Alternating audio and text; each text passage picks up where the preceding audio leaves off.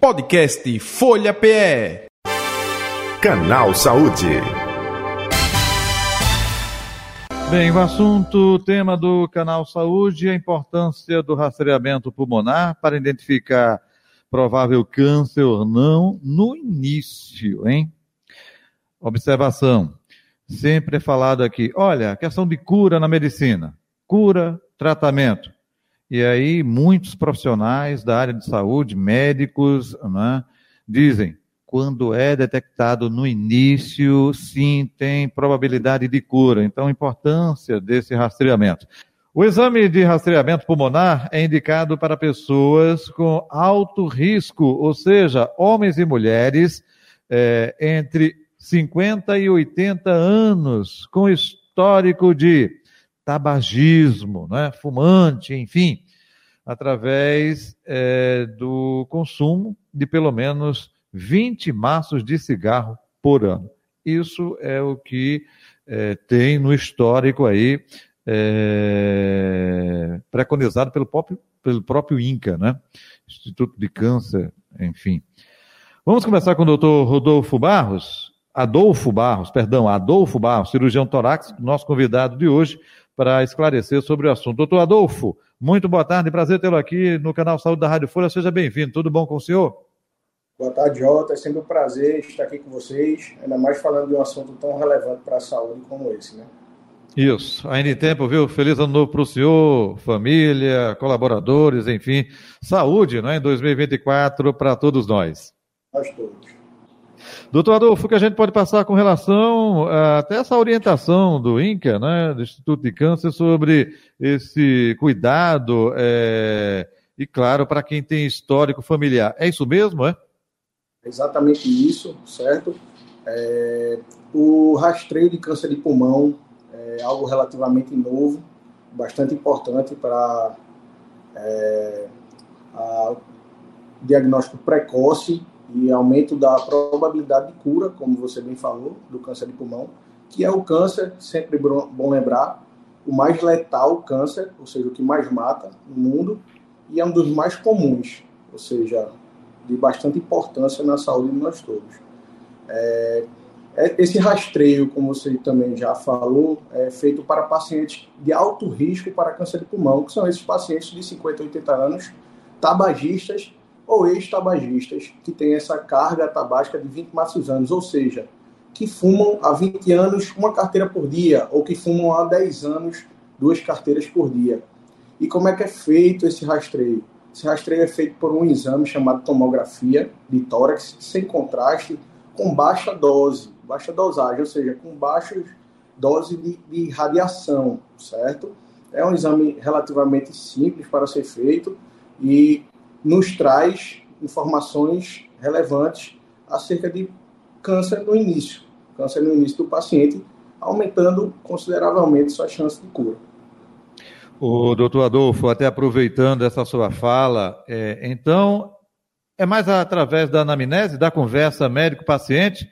Opa, é, chegou lá, aí doutor Adolfo, olha, eu sou fumante, há quanto tempo, Jota? Ah, eu fumo já há 30 anos. É, tem alguém na família que teve? Doutor, não me lembro não, porque é, meu pai fumava, mas eu não me lembro se teve. É, é um pouco disso que justamente indica para esse rastreio, é, doutor? É isso aí. É, são pacientes considerados alto risco para câncer de pulmão.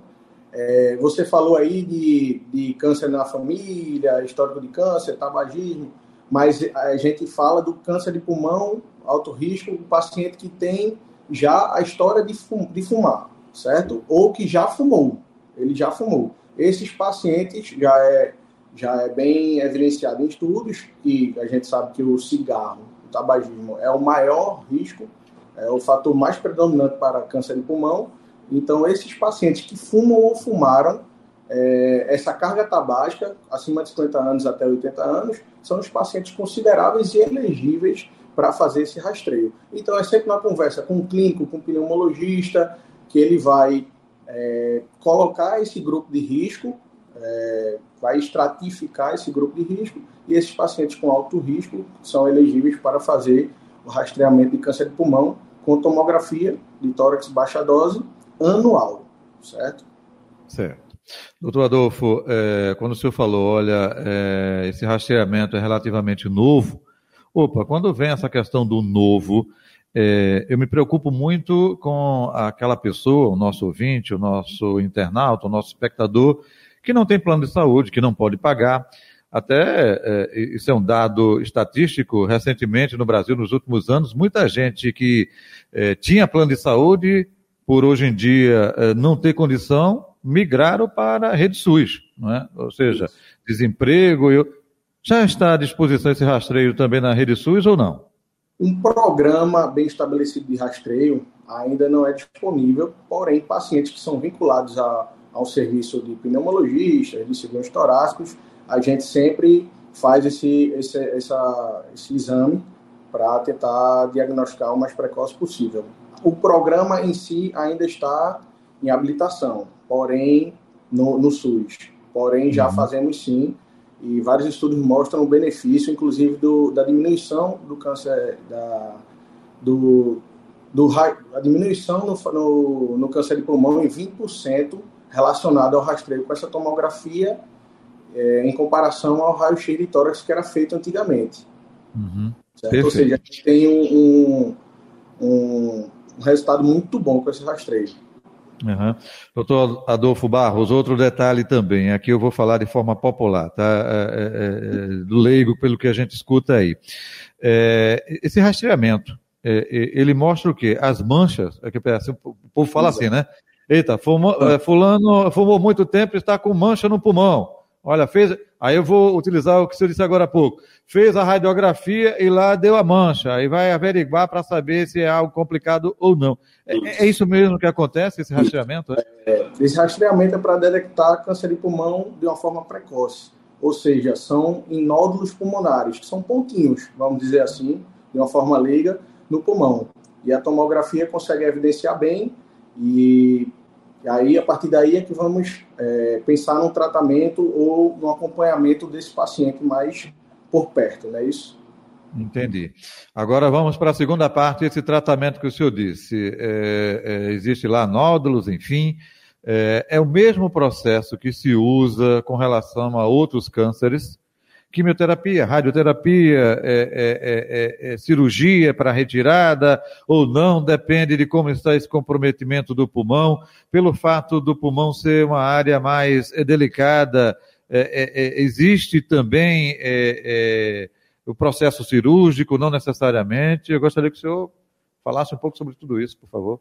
Quando nós detectamos o câncer de pulmão de uma forma mais precoce, a gente tem uma maior chance de cura então, sempre nesse câncer mais precoce, a cirurgia vem dentro do rol de terapêutica. Atualmente, a terapia do, tratamento do câncer de pulmão vem crescendo bastante, está sendo bem estudado, tem, tem, temos várias drogas disponíveis para é, tratar ou conter esse câncer de pulmão. Atualmente, com quimioterapia, radioterapia, imunoterapia, drogas com terapia-alvo e a cirurgia quanto mais precoce a gente descobre esse câncer do pulmão, maior a chance de cura. E o tratamento envolve essa multidisciplinaridade, esse, esse, esse, esse, todos esses tratamentos, que é cirurgia, quimioterapia, radioterapia, entre outros que eu falei.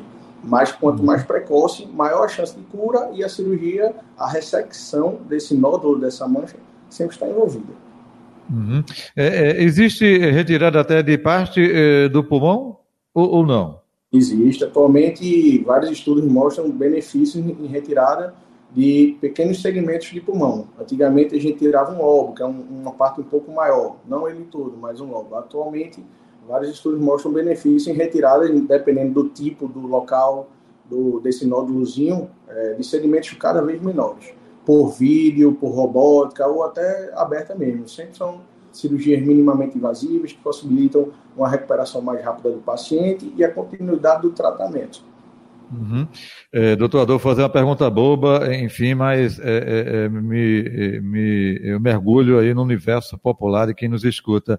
Quando é, é na mama, por exemplo, na mulher, olha, antigamente a gente tirava toda a mama, agora é, falam muito em quadrante, que é um pedacinho, uhum. né? É onde está o câncer. Mas quando é o pulmão, o pulmão não é uma sanfona, não é? é, é opa, é ali o ar, enfim, quando retira, não fica vazando ar, não? Aí é onde está a pergunta boba: como é que funciona essa retirada aí do pedaço do pulmão, doutor? O, o pulmão é, ele, ele é dividido em lobos e os lobos são divididos em segmentos. A gente consegue tirar esses segmentos ou os lobos. E aí a gente grampeia ou costura. E aí, nesse hum. caso, a gente, não, a gente não tem vazamento de ar, certo? A gente consegue Perfeito. fazer isso bem sem o vazamento. Perfeito, porque no imaginário popular eu fiquei aqui também mergulhando no imaginário disse, como é que tira, não é? E, fica, é, é justamente essa, é, é, é, grampear, literalmente é o termo, né? Isso. Isso. Grampear. Uhum. é, dependendo da situação, quando está é, já um comprometimento maior, aí existe necessidade de retirada de parte ou um dos pulmões, é isso? Isso, depende da, do grau do comprometimento é, do tipo do tumor, que tem vários tipos, né? E aí tem que entrar em contato, a gente tem que fazer uma reuniãozinha que a gente chama com o pneumologista, com o oncologista e alinhar tudo isso bem para saber qual é o melhor tratamento. Às vezes a cirurgia está envolvida nesses cânceres mais avançados, faz uma quimioterapia, uma imunoterapia, é, antes o, o, o, o tumor regride um pouco e a gente consegue tirar. Outras vezes não tem como fazer a cirurgia, mas faz esses tratamentos é, clínicos, certo? Com essas drogas. Depende muito do, do tipo do e, e, do tamanho do, do câncer, certo? Então, quanto mais tarde a gente descobre, é menor chance de sobrevida. É, a, um órgão chamado NCCN, que estuda câncer, ele fala que no, se o paciente descobre o câncer, a sobrevida em cinco anos desses pacientes é em torno de 20%, ou seja, um a cada cinco que sobrevive em cinco anos. Atualmente isso vem mudando, tá? Pela melhora nos tratamentos, pelo diagnóstico mais, cada vez mais precoce. Mas para você ver como o câncer de pulmão ele, ele é grave, né? Uhum, perfeito.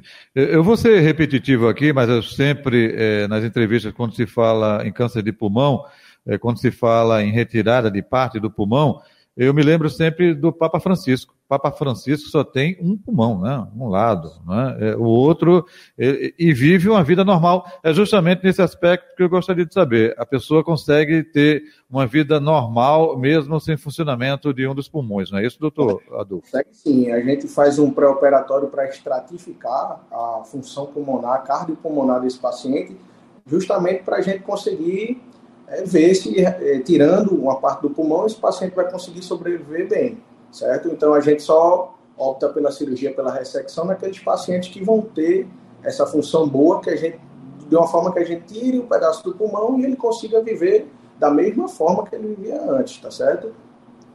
Perfeito. Então, gente, a questão aí, ele falando, doutor Adolfo Barros, a questão corretiva do tratamento.